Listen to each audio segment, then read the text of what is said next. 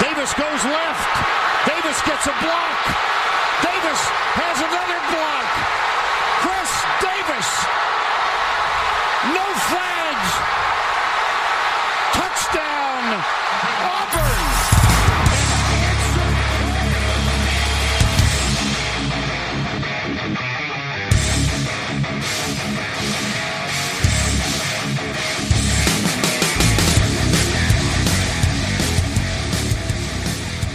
Fala, seus especialistas! Está começando mais um No Flags. Aqui a gente expulsa zebra, você torce para alguma franquia na NFL, a gente pode acabar te ofendendo. Eu sou o Paulo Ricardo e acabou o draft. Hora de todo mundo ficar hypando, o cara pega lá no sexto round falando que é titular absoluto, falar de cara de sétimo round é steel, falar que o time deu reach pra buscar o cara lá no, no último pick do sexto round. É isso aí, cara. Falar que sobrou muito cara bom para o draft free agency. É esse momento maravilhoso aí pós-draft que a gente vive.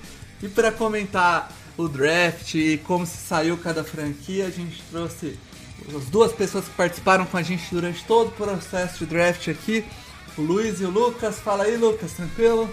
Fala aí, tudo certo? Agora é hora de aproveitar e torcer para que nossos times tenham feito um bom trabalho, ainda que você não tenha gostado da pique.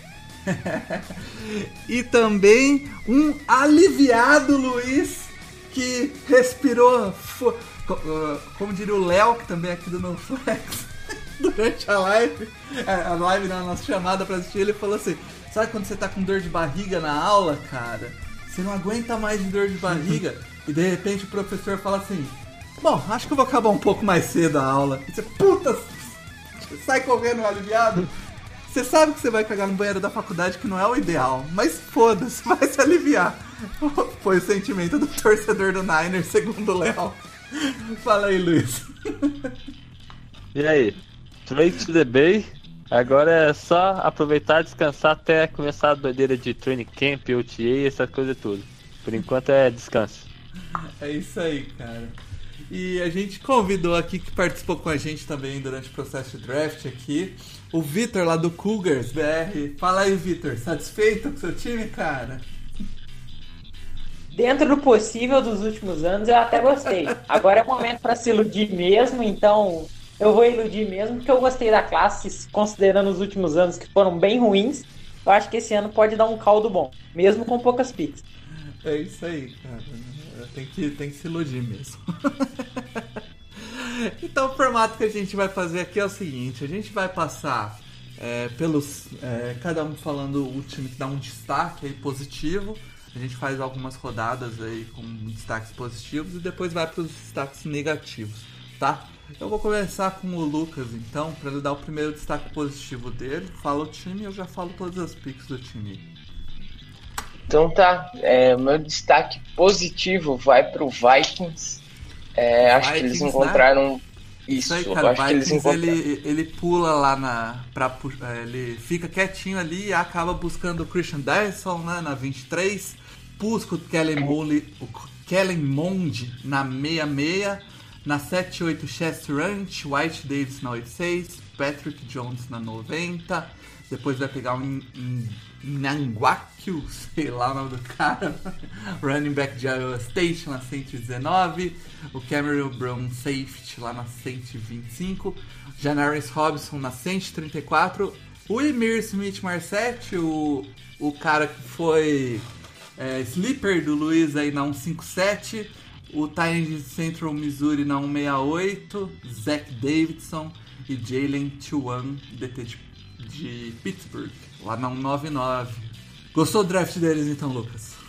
Gostei, gostei muito, principalmente de duas escolhas, o Yacht, o Yacht Davis na 86 e o Darrison na 23, para mim foram dois steals. E o Darrison veio ainda acumulando uma pique extra. É, gostei também da escolha do Patrick Jones, Ed de Pittsburgh, acho bastante válido ali no 90, então acho que eles encontraram valores até em rounds intermediários e conseguiram pegar o jogador que eles queriam depois de um trade down. Então, muito bom. É, eu tava acompanhando, eu achei que foi um, uma baita jogada ali, acabou caindo no colo deles o, o Derrisson. Mas aí, lá na. Continuando acompanhando, a hora que eles pegaram o. o a Emir Smith Marset, né? Eu lembrei do, do Luiz aí, que falou dele, colocou ele como sleeper da classe. É, falou da. Uma das melhores mãos da classe, né, Luiz? Não, não, definitivamente não. Não, não foi, eu, eu, eu não, não, foi o, o outro cara que você colocou. Elijah Moore tem as melhores Elijah mãos, né? Moore, né? Elijah Moore, isso. Verdade. E Mir 7 é, é o contrário, é o que faltava Mas fala um pouco aí do, do Marset, então, só pra gente relembrar que a pique aí foi. Saiu na. Deixa eu olhar aqui, na 157. O que, que você acha do, do valor na posição 157? Eu gostei bastante, principalmente porque o Marset era meu jogador 50, né? Tinha nota de terceiro round para ah, mim. Né? Ele é um cara que tem que trabalhar as mãos. Essa daí talvez seja o ponto mais fraco dele, junto com a fisicalidade do jogo como um todo. Mas, a gente estava comentando em off, né? Uh, o nível de rota dos jogadores do college está descendo muito. Você não encontra nenhum jogador completo. Se você compara as rotas do Bateman com qualquer outro, você vai ver que ele dá um banho, porque ele é o único que trabalha bem do stance, desde o stance até o breakpoint, né? Os outros hum. tem, um, que tem alguns flashes em algum ponto, mas não tá aparecendo mais o adversário completo como, como é o Bateman. Já, já o Emir Smith Marset, ele é o que mais chega perto disso, né? Ele tem um bom release, ele consegue, talvez na NFL ele deva jogar por dentro, mas ele consegue jogar por fora porque a técnica de release dele é trabalhada. Ele consegue trabalhar o posicionamento dos cornerbacks, identificar o leverage e atacar. Esse é o ponto que mais falta para os recebedores do, do college em geral. Basicamente, eles só correm corta, o, Smith, o Emir Smith Marset consegue fazer além disso, né? E durante os cortes ele pode melhorar, mas, é, como eu disse, não tem gente tão completa, mas o que ele já faz nos três pontos anteriores já, já é um ponto positivo para ele. Ele só precisa trabalhar o footwork no momento da quebra. É um cara que foi ganhou, foi premiado é, por conta dos retornos de chute, então ele já pode chegar e render, é, mesmo que não esteja no ataque, ele já consegue entregar alguma coisa. Legal. É, Victor, é, vamos para o seu primeiro destaque positivo aí do, do, do, draft? Acho que não tem como ser muito diferente. Acho que vou ficar na NFC North com os Bears. Acho que eles foram muito bem. Souberam lá, se mover então, no draft eu, deixa eu cantar fizeram picks importantes aqui, né? Pra galera saber, a primeira e mais importante, Justin Fields, né, na 11, Devin Jenkins ainda na 39, Larry Burrow, offensive tackle lá de Missouri, na 151, running back Khalil Herbert na 217, wide receiver Des Nilsson lá na 221, cornerback Thomas Graham Jr. lá na 228 e um DT Caris Tonga na 250. Cara, acabou a era Mitchell Trubisky, começa a era Justin Fields, Victor. É, eu acho que essa pique principal é a pique que todo torcedor dos Bears estava esperando. Quando subiram, bateu aquele dedinho de ser outro cara, bateu o medo de ser o Mac Jones, mas eu acho que o Ryan Pace, com, com, com carga apertada, virou um verdadeiro Sonny Weaver Jr., né? Porque depois ele foi e pulou, subiu no segundo round, atrás do Tevin Jenkins também, e no dia 3 ele conseguiu bons valores. O Luiz gosta bastante do Khalil Hubbard. Eu não sou tão fã, mas ali é muito válido. Eu gosto bastante do, Des Nilson para fazer slot. Então eu acho que eles acharam um bom valor. O ruim é que eles se levaram de capital para 2022. Mas o Fields vingar, isso vai ser uma, apenas uma, uma nota de rodapé da história.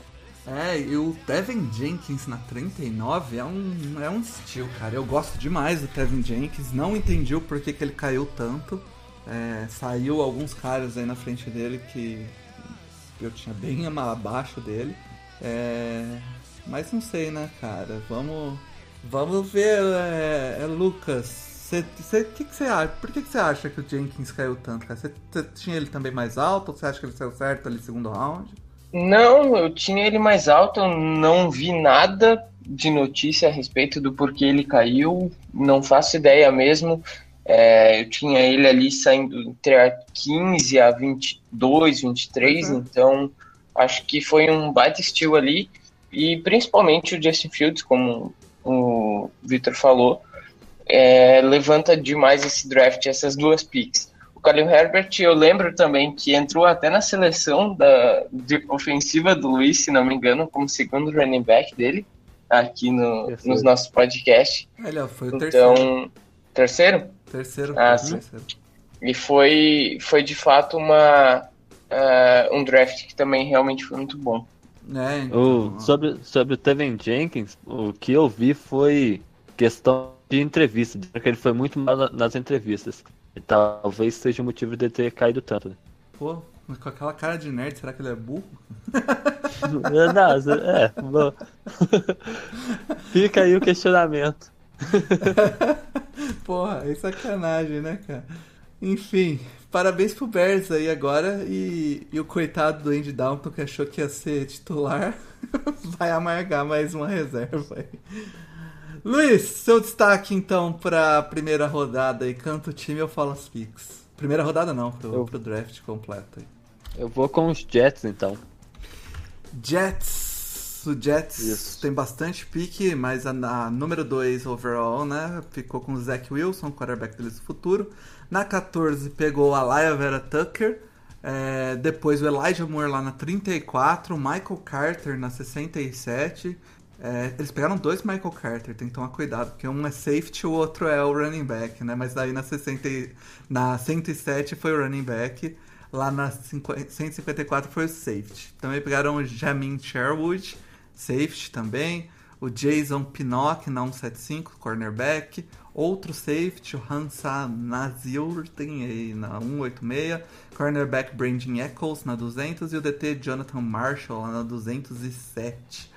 As quatro primeiras picks eram jogadores que estavam nos top 5 aí do No Flags, né, é, Luiz? Isso, eu acho até que o Hansa na, na sem aparecer no, no de alguém também, não tenho certeza. Deixa eu dar uma olhada é... que eu tô aberto aqui, cadê? De DB? Na Sirlin. Ah, não, é porque. Não, não tá não, tá não. Safety tá. foi só 3, né? Então não apareceu. Mas. Foi, foi ah. top 5 DBs, a gente falou de DBs em geral, né? Isso. Mas então, essas quatro primeiras escolhas estavam no top 5 de, das respectivas posições, né? Zach Wilson, QB3, o Vera Tucker era o guard 1, é, o OL 3 mais ou menos. Elijah Moore era meu wide receiver 5, Michael Carter o meu running back 5.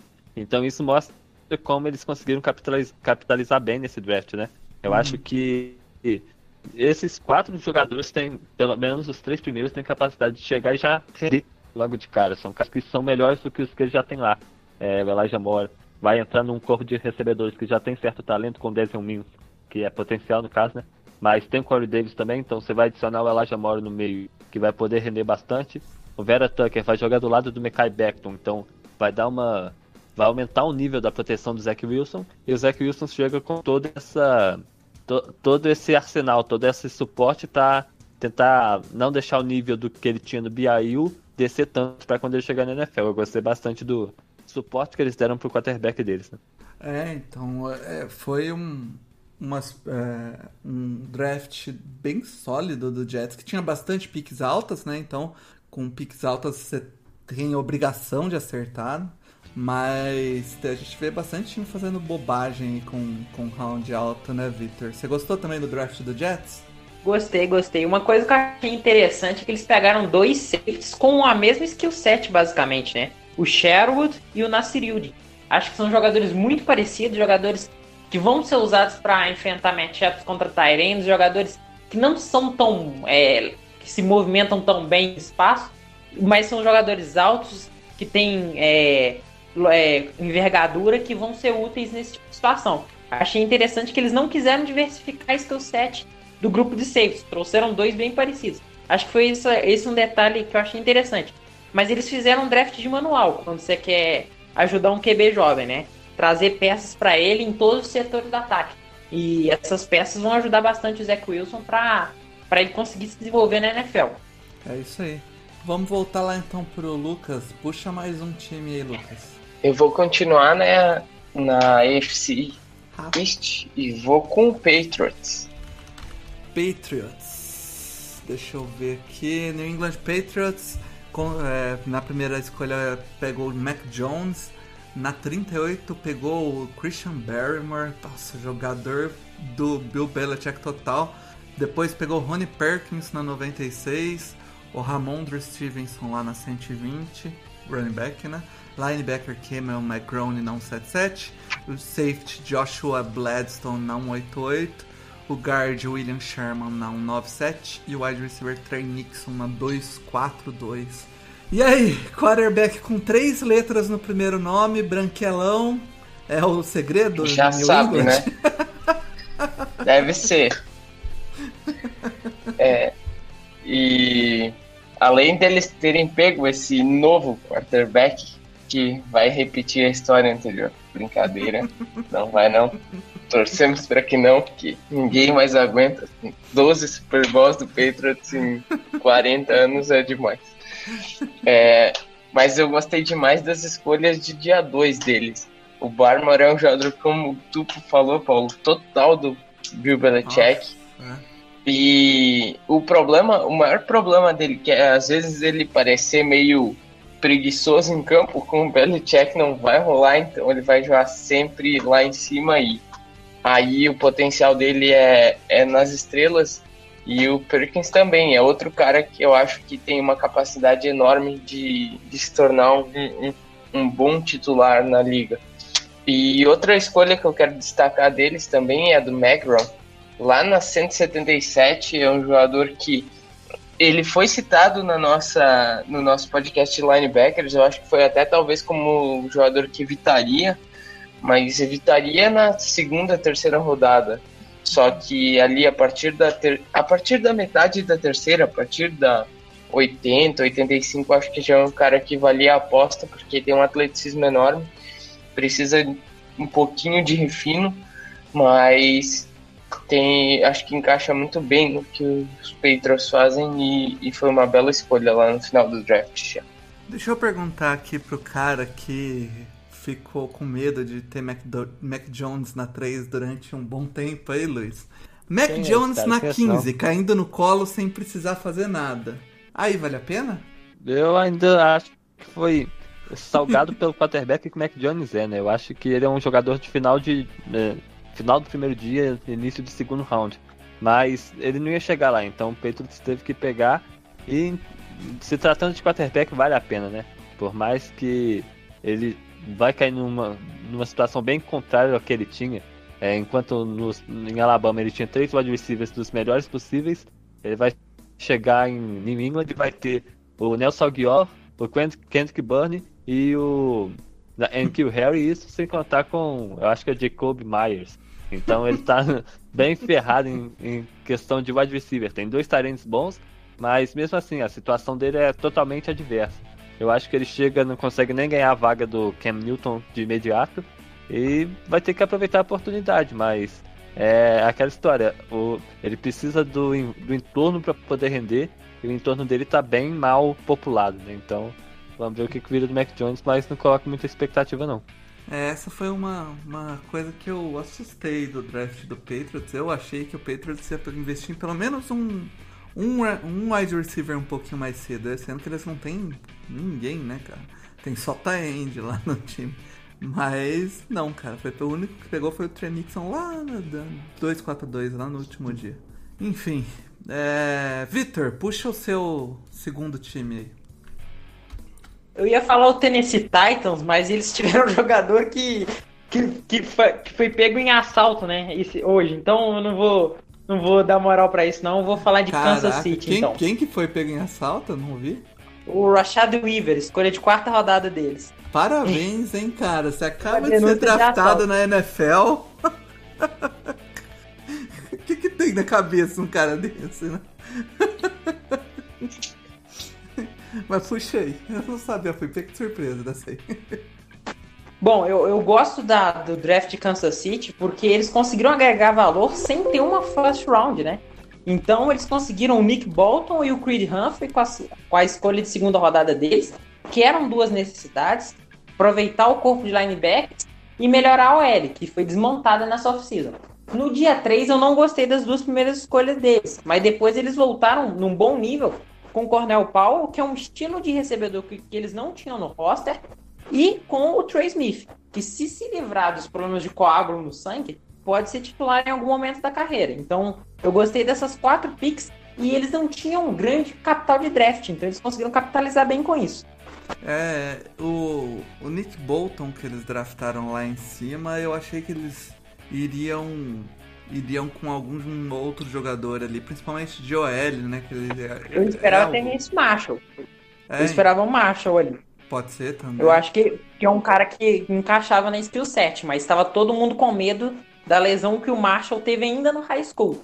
Tava todo mundo com medo dessa lesão voltar à tona e deixaram ele cair bastante.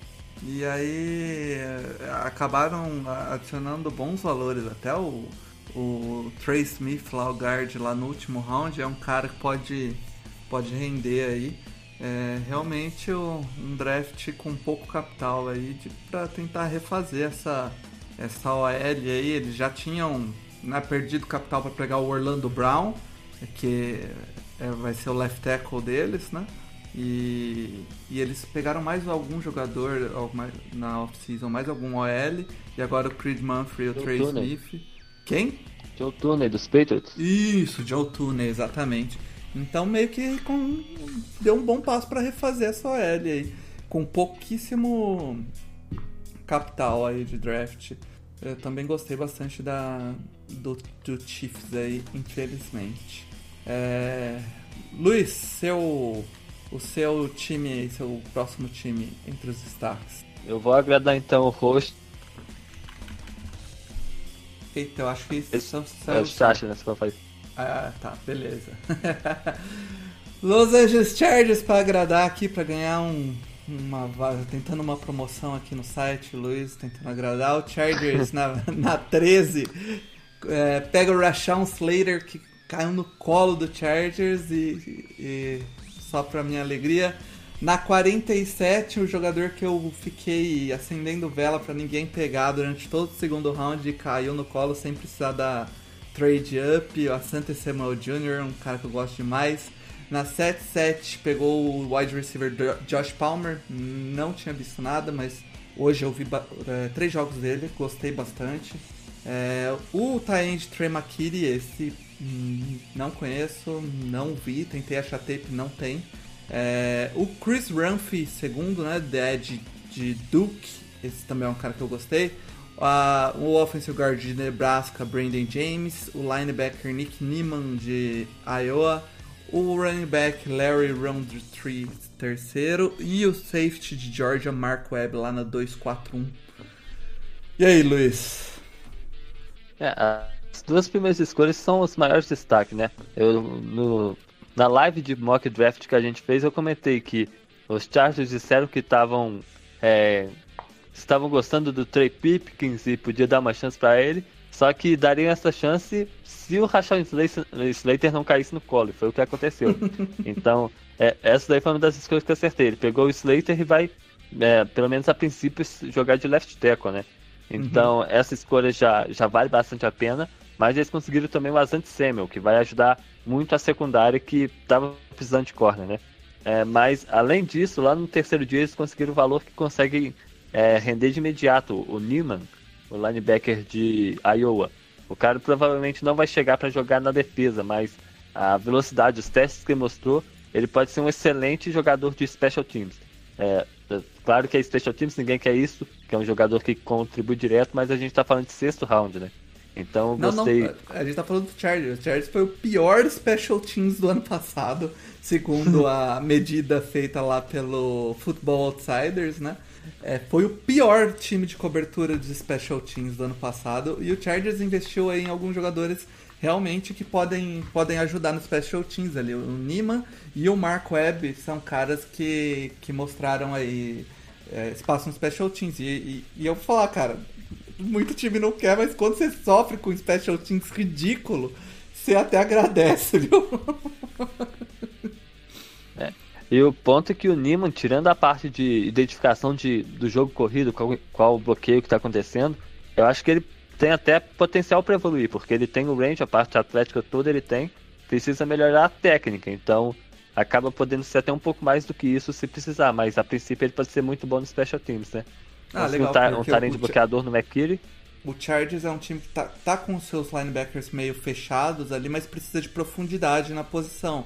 E ter um cara aí pra desenvolver é legal. Eu não, não, não tinha visto nada dele, não. É bom saber que ele não é só um jogador de pés shortinhos. e conseguiram trazer também depth com potencial pro, pra Ed, né? Conseguiram o talento de bloqueador McKinney e um, um depth com possível, possivelmente mais no Chris Humphrey. Eu acho que o tamanho dele não deve limitar ele como, como pass rusher. Até pouco tempo atrás, o pass rusher dos Chargers era o Melvin, que tinha a mesma altura. Então, eu acho que pode ficar em alguma coisa parecida por aí. É legal, eu também fiquei bastante animado com as duas primeiras picks. Eu acho que o, o Asante Samuel Jr. é um, um fit absurdo para a defesa do, do Chargers. O, ele ca cabe muito bem no esquema ali. É um jogador de Florida State também, assim como o Darren James. É bem físico, joga bem em press, apesar do tamanho que ele tem, joga bem. Parece bem maior do que ele é, ele sempre tá, tá junto com os caras. É, gosto demais. E o Slater caindo no, no colo do Chargers na 13, que eu não esperava de jeito nenhum cair ali no, pro Chargers na 13. Eu tava rezando para acontecer, mas eu já tava contentando com o Derrisson. O, ele ter vindo ali pro Chargers, pô, foi muito bom. É, fecha aí a OL agora do Chargers completamente renovada. E, e eu acho que tem tudo aí pra, pra com isso, protegendo o, o Justin Herbert melhor, com as armas que o time tem no ataque, a gente ter finalmente aí um ataque funcional. É, vamos para mais uma rodadinha de melhores antes da gente partir para os ruins. Vamos lá, Lucas. Fala aí do seu do seu melhor do, do terceiro aí destaque. Melhores. Hum, tá deixa eu pensar um pouquinho. é, é hum, deixa eu pensar mais um pouquinho. Eu vou com Lions. Detroit Lions que surpreendeu, né? Pegando.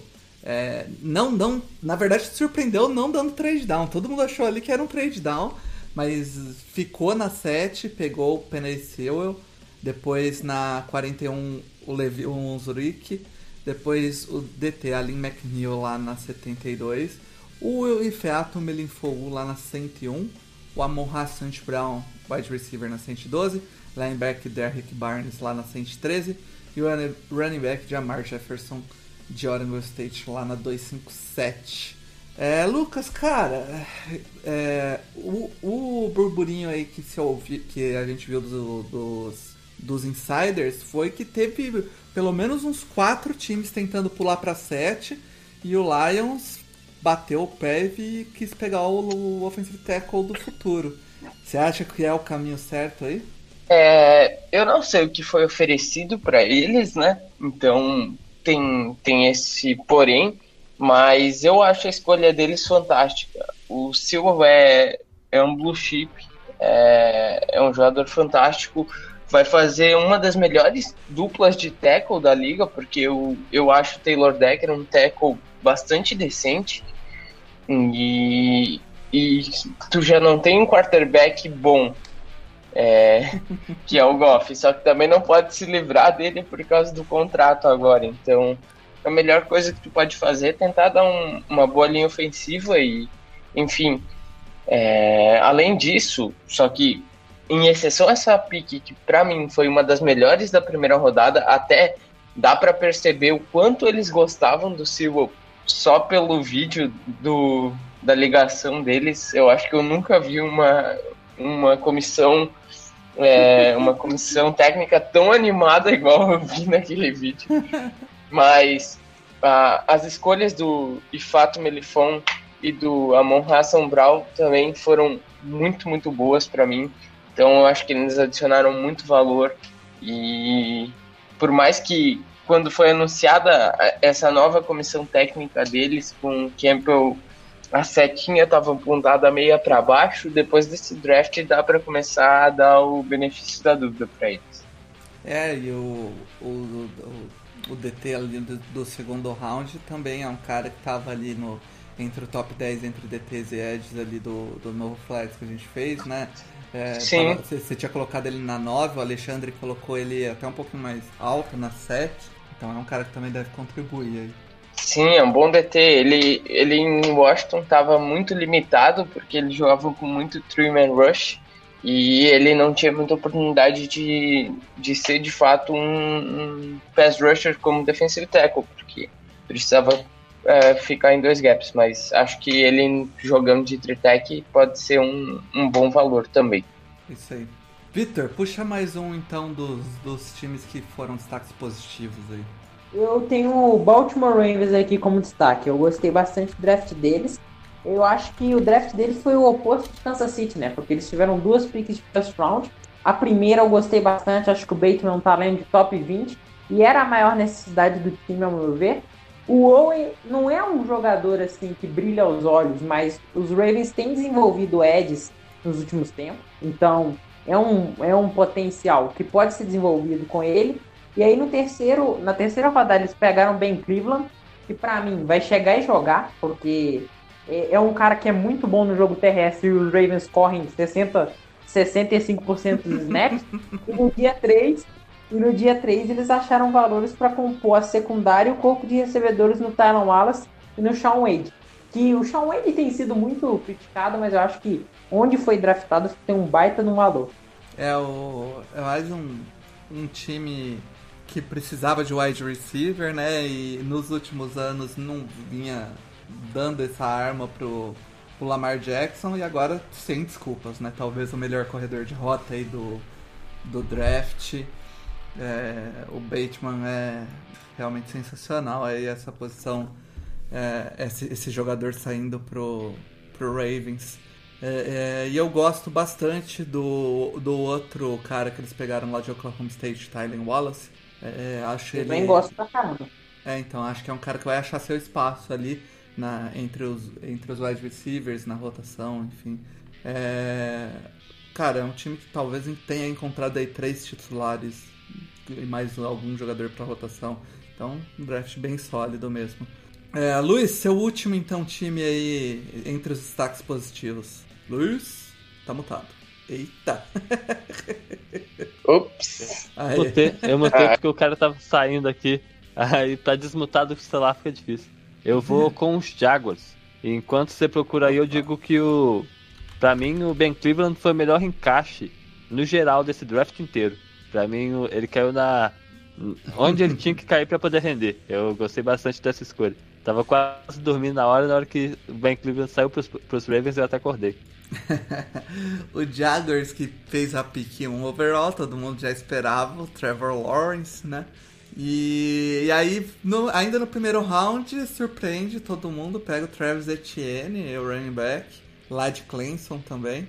Aí no dia 2 pega o Tyson Campbell, cornerback, o, o Walker Little, offensive tackle, o André Cisco, é, safety lá de Siracusa. Depois pega o Jay Tufelela, DT de USC, o Jordan Smith, DE lá de UAB, é, na 121. É, é, o Tyrant de Ohio State, Luke Farrell, na 145. E o wide receiver lá de Georgia Tech, Jalen Camp, na 209. E, é, cara, pegou o melhor quarterback dos últimos trocentos anos aí. Mas e esse Travis Etienne aí, hein, Luiz? É, esse daí acaba não sendo um grande problema para mim. Eu acho que é, ficou ruim porque ele já tinha um running back bom lá no, então, no roster, então... né? Mas eu gosto do valor, eu gosto do que pode acontecer com esse ataque, principalmente que, é, se tratando que eles já tinham boas peças lá, né? Eles tinham o DJ, tem, tem o DJ Shark, que é um excelente recebedor, e tem tudo para se destacar na NFL, porque talento ele tem para isso. Adicionar o Marvin Jones, que serve bastante como wide receiver 2 e vai, vai agregar nesse ataque, né? E o Lavisca Chenault, que tem tudo para poder dar aquele breakout. Então, se adiciona um quarterback nesse suporte, ele coloca um jogador que ele conhece e que já rendeu com ele, eu gostei do da, da lógica do Urban Meyer fazendo essa escolha. Eu não gostei da situação. Talvez é, eu acho que não precisava do Etienne tendo James Robson lá. Mas eles conseguiram somar depois disso, né? O Jeito Ferry vai chegar para brigar com o Tevin Bryan, que nunca jogou nem em Flórida e jogava. O Brandon vai me achar, vai achar ruim aqui, mas o, o Jeito Ferry em USC era muito mais jogador do que o Tevin Bryan era em, em Flórida, mesmo é, com um sendo primeiro round e o outro sendo quarto. Para mim não é nem comparável. O Bryant só explode bem. Eu acho, eu gostei do, do geral, né? O Walker Little vai chegar para brigar com o Ken Robson. Então, por mais que o Walker Little tenha problema de lesão, por mais que ele tenha ficado esse último ano sem jogar, ele tem talento. Ele era um dos jogadores mais bem cotados no início dessa draft season, né?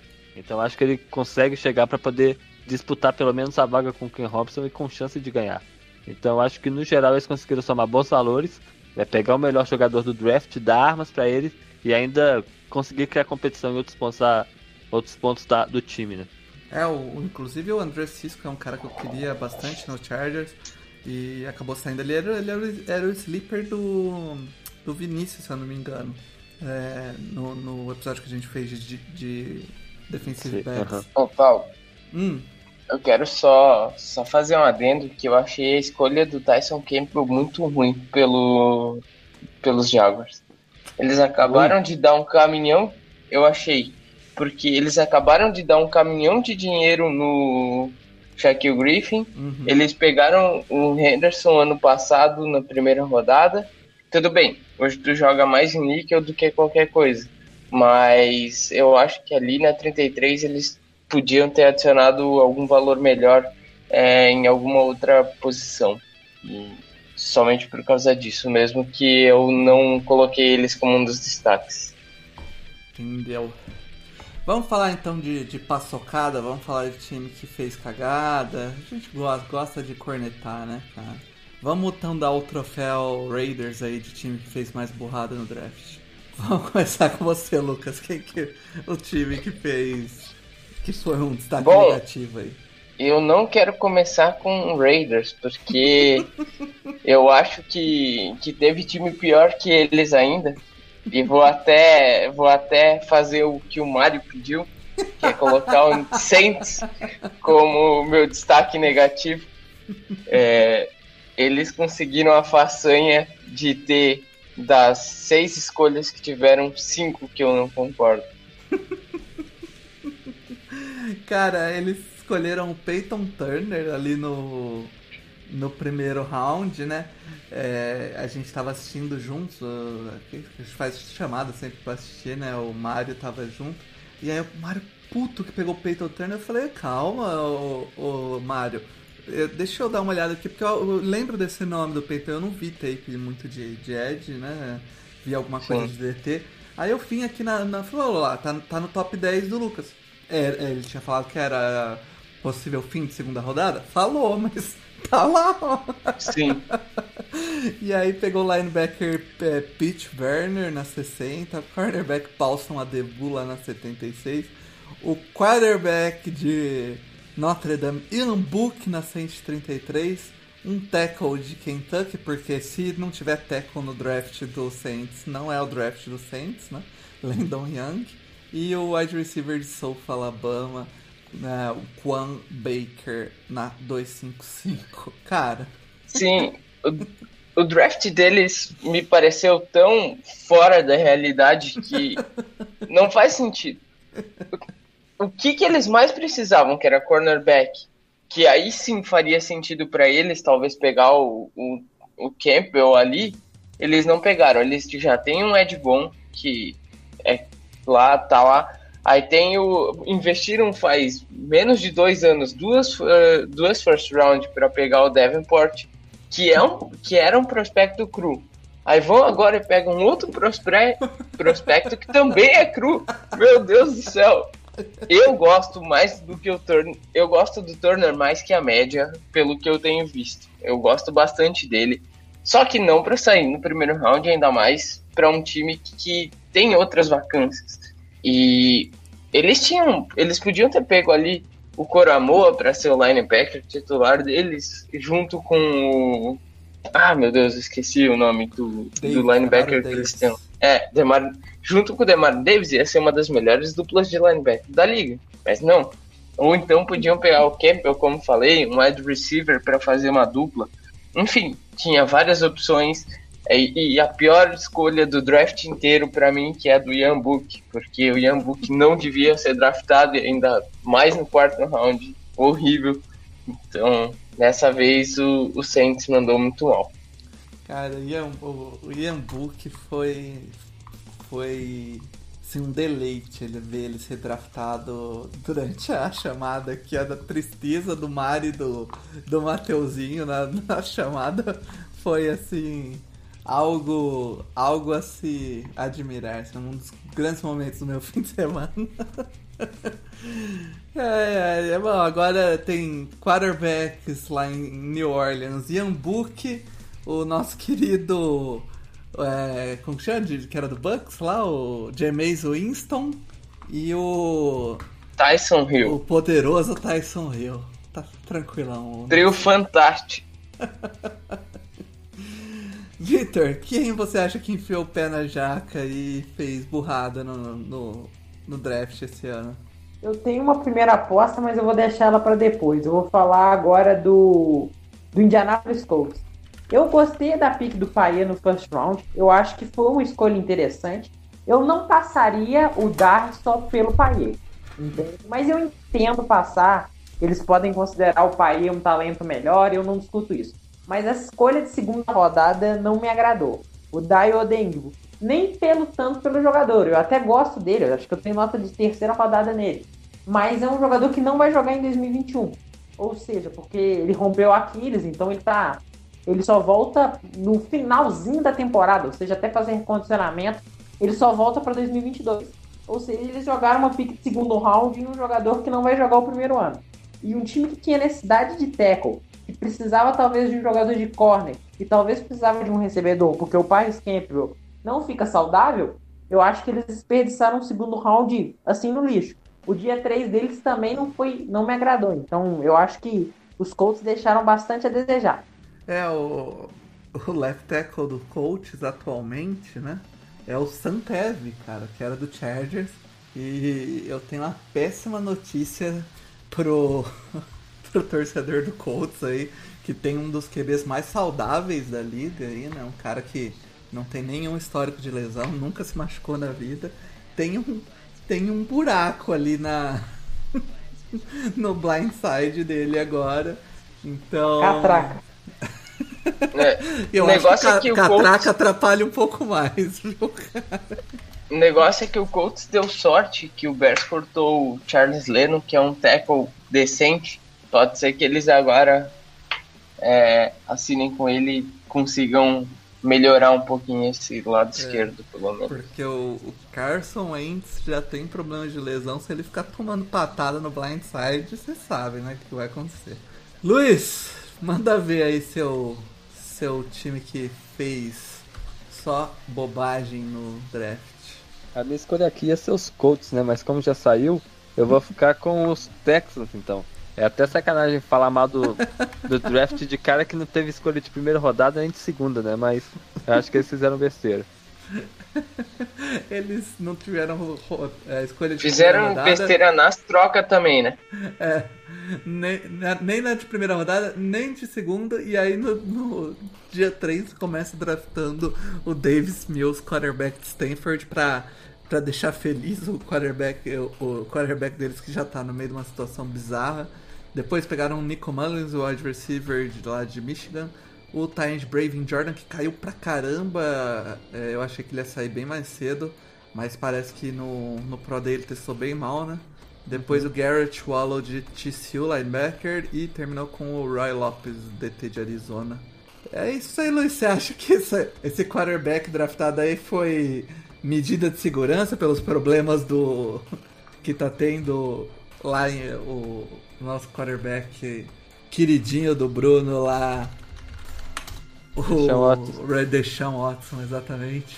É, eu acho que não precisava de medida de segurança porque o Tyrant Taylor é uma boa medida de segurança, né? Você vai pegar um cara que, na melhor das, das hipóteses, e a melhor das hipóteses é o deixar um Watson não ter, sei lá, dar um jeito de sair disso, é, ele não vai jogar em campo o Davis Mills. É, ele ainda é um cara bem cru, que caiu no terceiro round por conta disso, tem até certo talento, mas não tá pronto para jogar na NFL ainda. Aí você pega a única escolha alta, relativamente alta que você tinha, você pega pra um cara que não deve entrar em campo. Eu acho que eles fizeram besteira, principalmente se tratando que eles estavam cheios de problemas, né?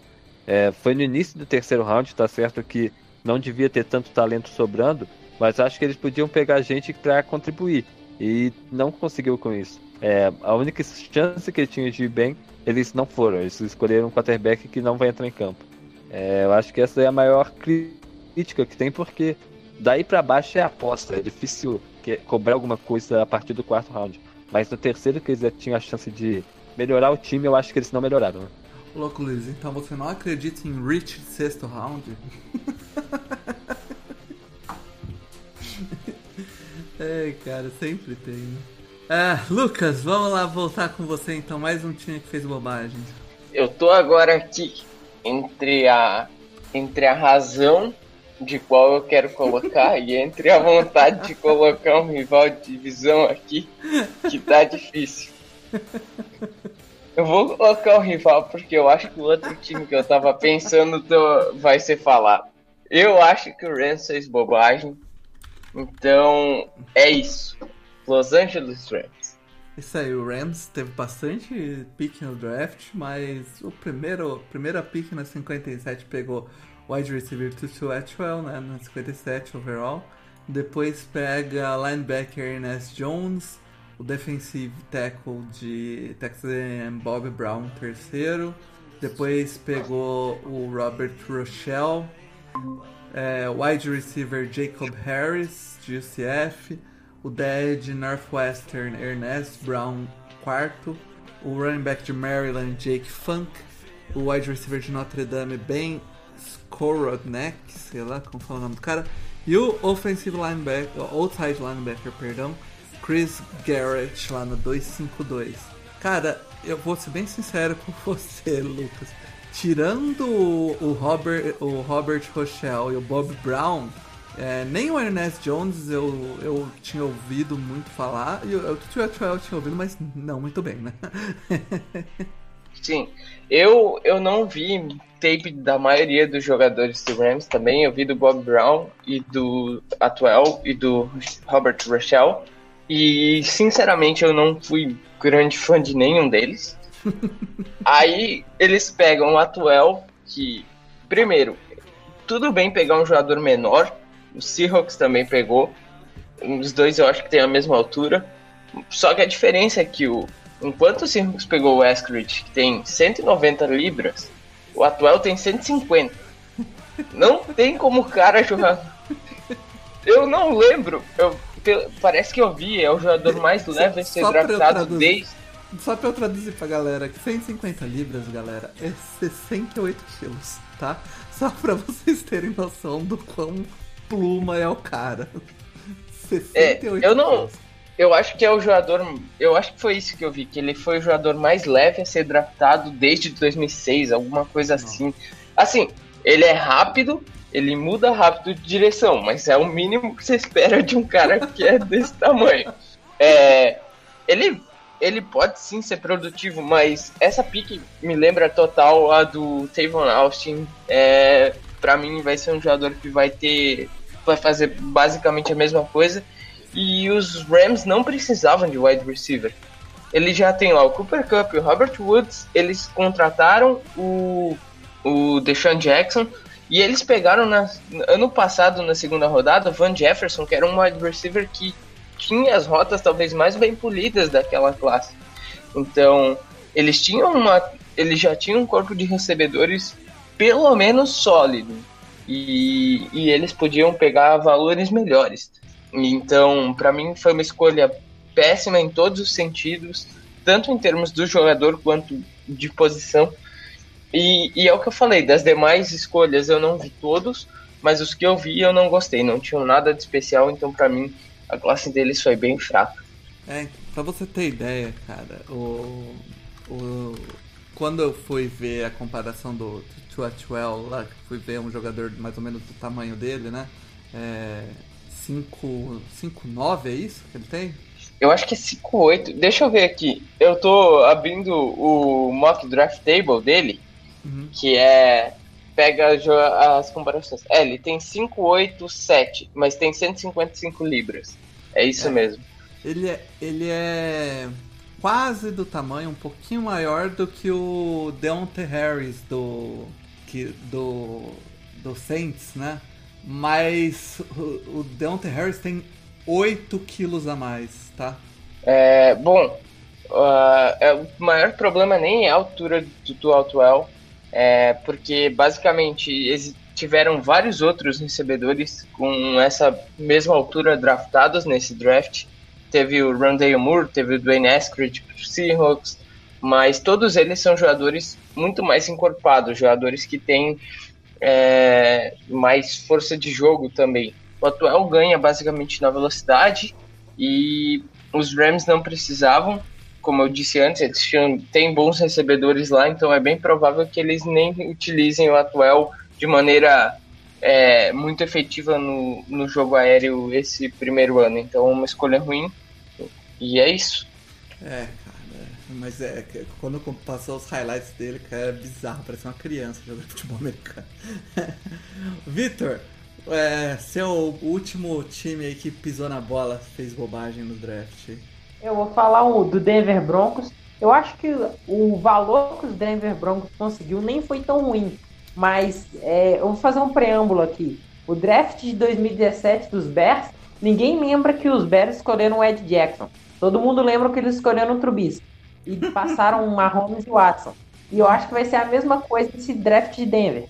Eu acho que eles podem até conseguir bons valores no Javonte Williams, no Baron Brown, no Queen Miners, nos dois safeties dia 3. Mas eles deixaram passar Fields com a necessidade de QB. Então eu acho que isso tem potencial de virar meme e dos Browns se lascarem por muito tempo se não conseguiram o Aaron Rodgers nessa novela toda. Então eu tô bastante preocupado com o que os Broncos fizeram no, no first round. Nem contra o Surtain, porque eu acho que ele vai ser um bom, um bom corner, mas um franchise QB muda totalmente o nível da franquia e deixar passar Fields é, é basicamente assinar um atestado de que você está contente com os QBs que você tem lá. E os QBs que eles têm lá é o Ted Bridgewater, que valeu uma sexta rodada, e o Drew Locke. Então não é grandes coisas. Então eu fico preocupado com essa primeira escolha que tem potencial de impactar todo o restante do, do draft deles, independente se os outros talentos que eles trouxeram virem bons. Pois é, né, cara? O, o Fick Fanjo, ele tem algum alguma loucura por defensive back, porque eu não vejo o setor de defensive backs do Broncos precisando de tanto jogador assim. É, eles reforçaram na off-season, né? Pois eles entraram é. Eles reforçaram na free agency a posição e eles chegaram na free agency com essa necessidade e reforçaram. Eu até achei que eles não iam. Eu até achei que a pick seria o Parsons ou o Slater. Mas Sim. eu fiquei surpreso com o Surtain. Nada contra ele, mas eu acho que mesmo Slater ou Parsons, passar QB seria um erro. Atualmente eles têm o Kyle Fuller, né, o de corner. Eles têm o, o, o Karen Jackson, e o, é, e o Justin Simmons de safeties é, são caras, assim, bons, né, cara? É, não, não entendo direito essa loucura de. Foi. Pegou quatro defensive backs no, no draft, dois safeties, dois corners. Aí atacou running back, sendo que paga um running back, se livrou de um draft free agency. O Quay Manners eu acho até um bom valor até onde saiu, talvez contribua, é, tem que ser desenvolvido. Mas também não entendi nada do, do nosso querido Brincos aí. Luiz, me alegra. Uma coisa, sobre, Opa, uma coisa sobre os Broncos é que o Vic Fangio disse que por ter pego o Cary Fuller na, na, free, na free agency, eles não iriam escolher um cornerback no draft, né? Então acho que me faz pensar que talvez essa escolha tenha sido do front office, não do Pode Vic ser. Fangio especificamente. Eu acho que, tá, por mais que já tivessem talento no, de cornerback, o, o Michel Ogemude jogou no ano passado, né? Então precisava de talento em corner. O problema é passar o Justin Fields por conta disso. Mas eu, eu, até gostei do, do draft dos Broncos no geral. É, mas fala então, me alegra, vai, fala de um time ruim aí. Nossa, velho. Você tinha que ter dado outra, outra, outra brecha pra mim, ficar isso de ferro. O time que eu vou falar aqui agora é o do 49ers.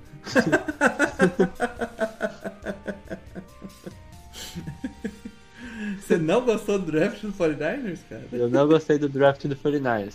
O, a gente pegou o Trey Lance no primeiro round, eu acho que da expectativa de ter o Mac Jones, pegar o Trey Lance fez todo mundo ficar mais animado do que devia com relação às outras escolhas, né? Porque é, você vai querer passar as escolhas primeiro? É, foi o, o Trey Lance, né, no, o, na, na, número 3.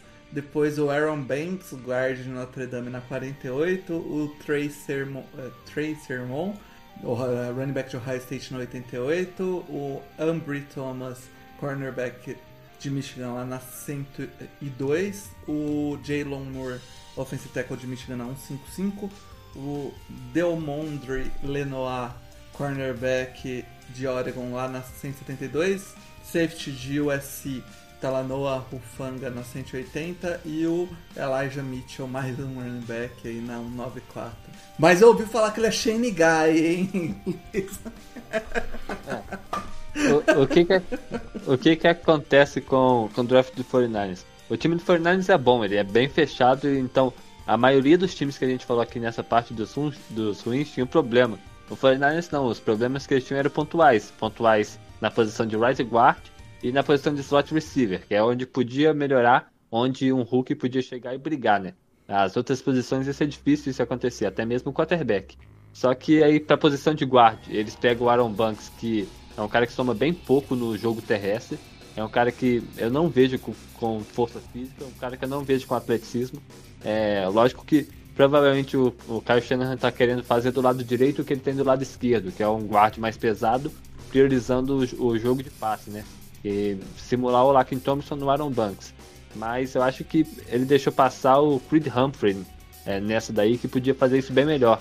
O Creed Humphrey também é um excelente protetor de passe e que tem todo o atleticismo do mundo, ao contrário do Aaron Banks.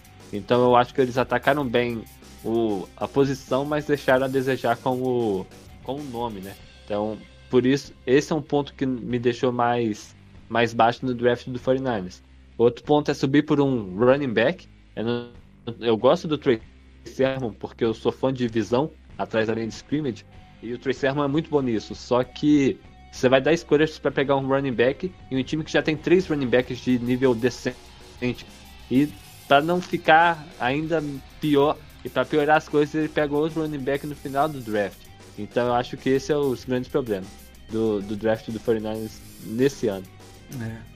É, já que vocês não falaram, eu vou falar de um time ruim, depois eu vou falar de um time bom. Então, eu vou falar do, do, Raiders aí, meu querido Raiders. Raiders, apesar de na 43 ter pegado um cara que se tivesse saído na 17 não ia ser tão ruim quanto o cara que eles pegaram na 43, né? O, o Alex Letterwood, tackle, saindo lá na 17 é uma sacanagem sem tamanho do Raiders. É, é a típica pique do Joe Gruden, que não faz o menor sentido. É, cara, tinha Christian Darrison na board, Kevin Jenkins, Jalen Mayfield, o Samuel Cosme. Cara, você podia escolher uns cinco caras ali que era melhor do que o, o Lion Lichtenberg. Então tinha pelo menos uns cinco caras aí melhor do que o Letterwood pra você escolher. Ele me pega o Letterwood na 17 overall. A McKay é um pouco porque o Travis Moring saindo lá na 43 é uma, é uma boa pick. Mas depois não tem também nenhum grande valor aí saindo. Tirando um valor Eles pegaram nominal, três né? safety. É, então. Tirando, eu ia falar, o valor nominal, que é o cara que tem um nome bonito, que é o Divino Diabo. e, e só, cara, que os caras encheram safety. É, eles destruíram a, a própria OL, que era uma boa OL, e a única coisa que pegaram de volta foi o Letterwood. Eu não, não entendi essa, esse draft do, do Raiders, mas eu não entendo o draft do Raiders há alguns anos, desde que o, Sim. desde que o John Gruden chegou lá. E um time que eu gostei Eles- mais. Oh, pode falar, pode falar, manda ver. Ô Paulo, eles não pegaram também ninguém que deu opt-out. É um detalhe interessante Ah, desse reparei. draft deles. É, o John Gruden é muito doido, né? E eles já tinham avisado antes que não iriam pegar. Eles falaram em entrevista pré- pré-draft que não se interessavam por esse tipo de jogador. É, pois é. o John Gruden é muito doido. Adoro. e, cara, é... Imagina um cenário hipotético, só brincando aqui. Cai o Penicil, por alguma razão, começa a cair no draft, tá na 17, eles precisando de teco. O cara deu opt-out, vamos deixar pra lá. Passa, passa. É, cada coisa. Pois é, um time que eu gostei mais que a maioria aí é, foi o Falcons. É, o Falcons acho que fez um draft bem sólido. Na primeira posição, na número 4, pegou o Kyle Pitts, que era o melhor jogador ali do. É, entre os, os é, skill, play, skill players, jogadores, né? Skill positions. É, depois o Rich Grant é um safety que eu gosto, saindo ali na, na posição deles. O Jalen Mayfield também é um excelente jogador é, em Michigan ali, tackle, pode jogar de guard também, eu não sei exatamente como o Falcons vê ele. E ainda conseguiu uh, o. agora não ferra, o de Notre Dame lá, né? Seja lá como se fala o nome dele, saindo lá no 182. É Adetokumpo Ogundeji. que é um cara que pode, pode ajudar ali também na, na defesa do, do Falcons. Eu acho que é, consegue pelo menos pelo menos três jogadores aí com, com potencial de ser titular imediato. Né? Kyle Pitts é e, e Rich Grant e, e Jalen Mayfield. E, cara, Kyle Pitts, Julio Jones, é, quem mais? O, o, o outro Calvin Ridley. Calvin Ridley. São, cara, é um Calvin grupo Ridley. de é um grupo de recebedores do, do Falcons que é sensacional. É verdade. Tem, tem, é, tem dois saídos bons no time agora. Hayden Hurst, sim. Hayden pode Hurst. jogar em. Pode jogar em 12 personnel o tempo inteiro. É, então, é, é um time aí que tem tudo pra, pra ter um bom ataque, né? Tem que ver se eles não, não estragam o próprio ataque, né? Porque eu acho que o, o Felipe falou isso, o único time que pode segurar esse corpo de recebedores é o próprio Falcons, né? É, mas o Arthur Smith eu acho que com essas peças vai fazer um trabalho bem decente ali, hein? É, então, eu boto fé também nesse time, cara. O... Eu acho que é, a gente tem que, que ficar de olho aí no Falcons, que o, o Alan não cansa de falar que tá, a passagem de bastão na NFC Sul é pro Falcons. Sim, é possível. Paulo, posso só citar um time que, aproveitando que falou da NFC Sul, um time que eu acho que mandou mal como menção honrosa, Mano. rapidinho. Eu acho que o Bucks não se ajudou nesse draft também. É...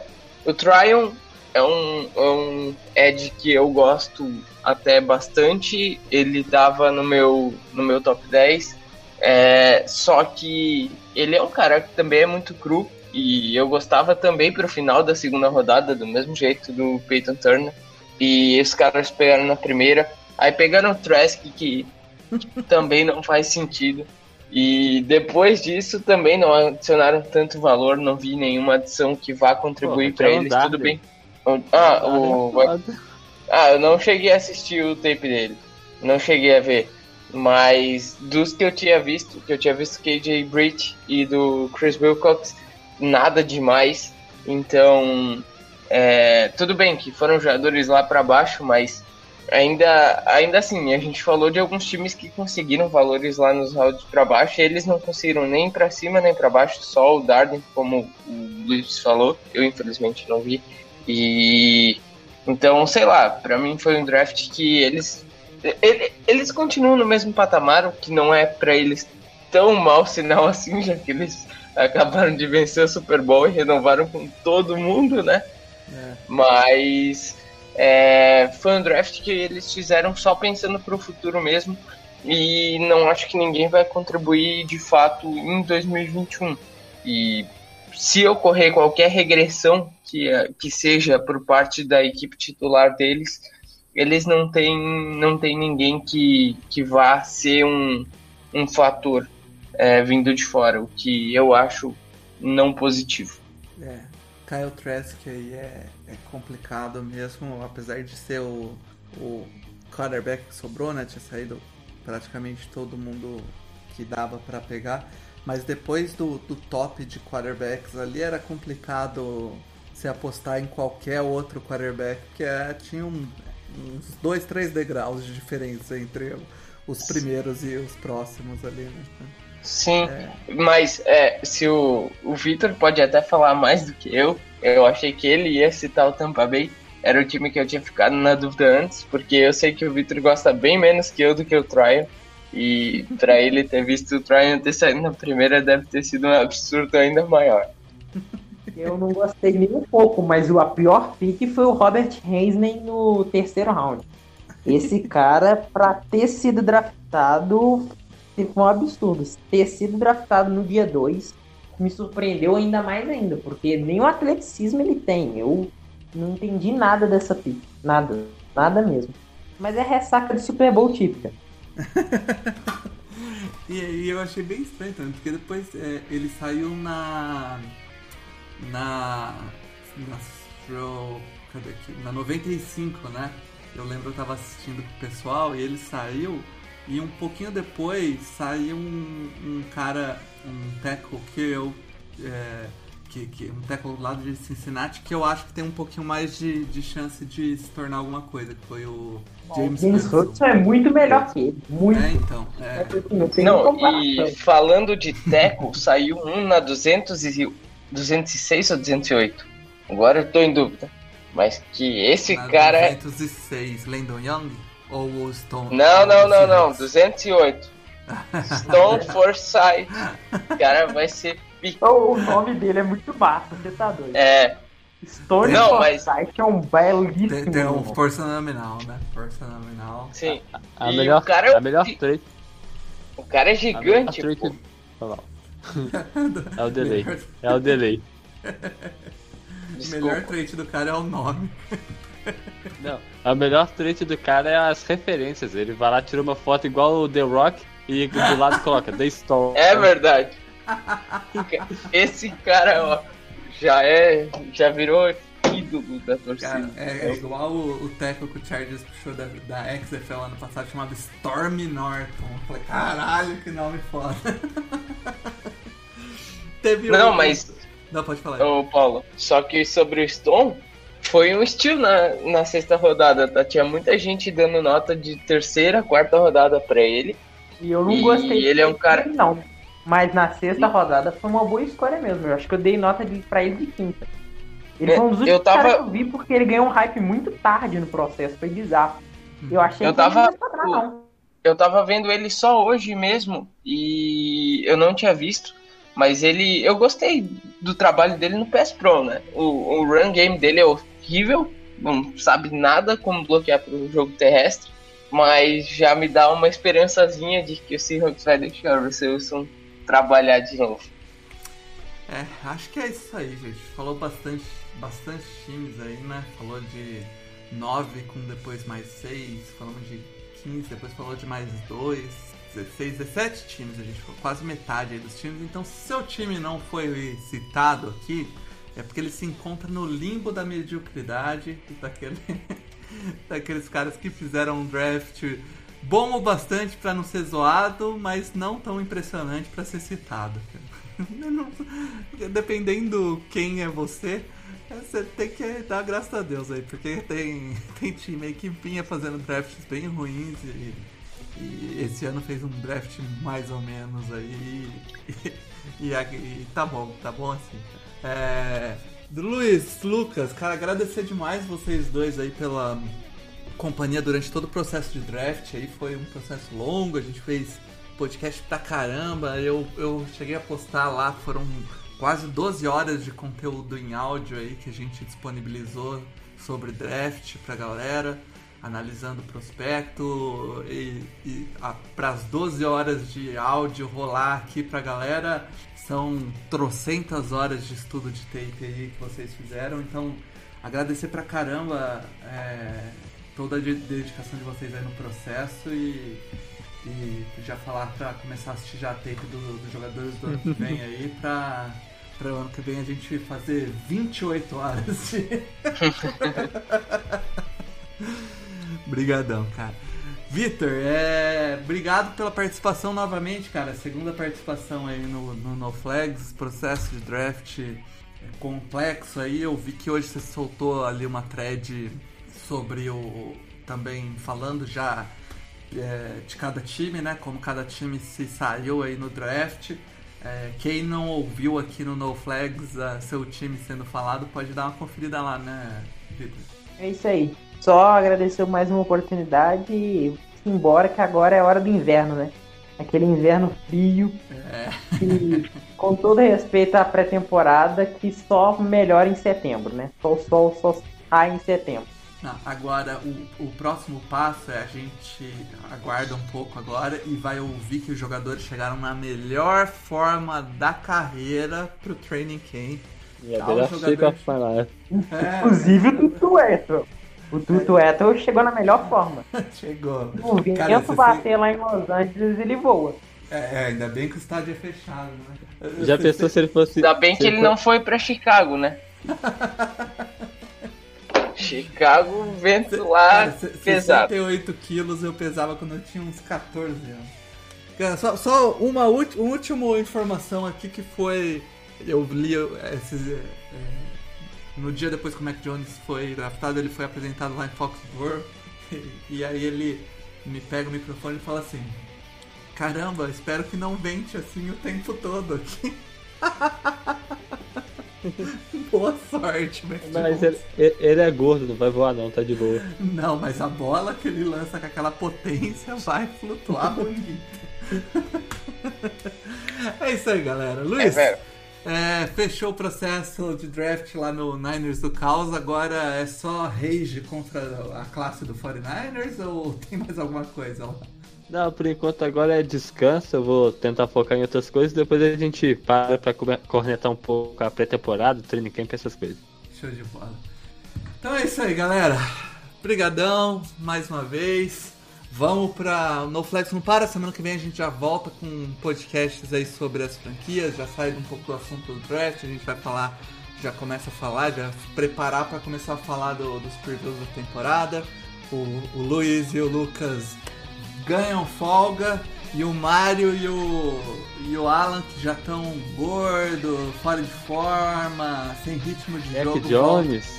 Mac Jones voltam aí pro, pro podcast pra gente conversar aí fundo aí nas, nas nossas franquias aí. Beleza?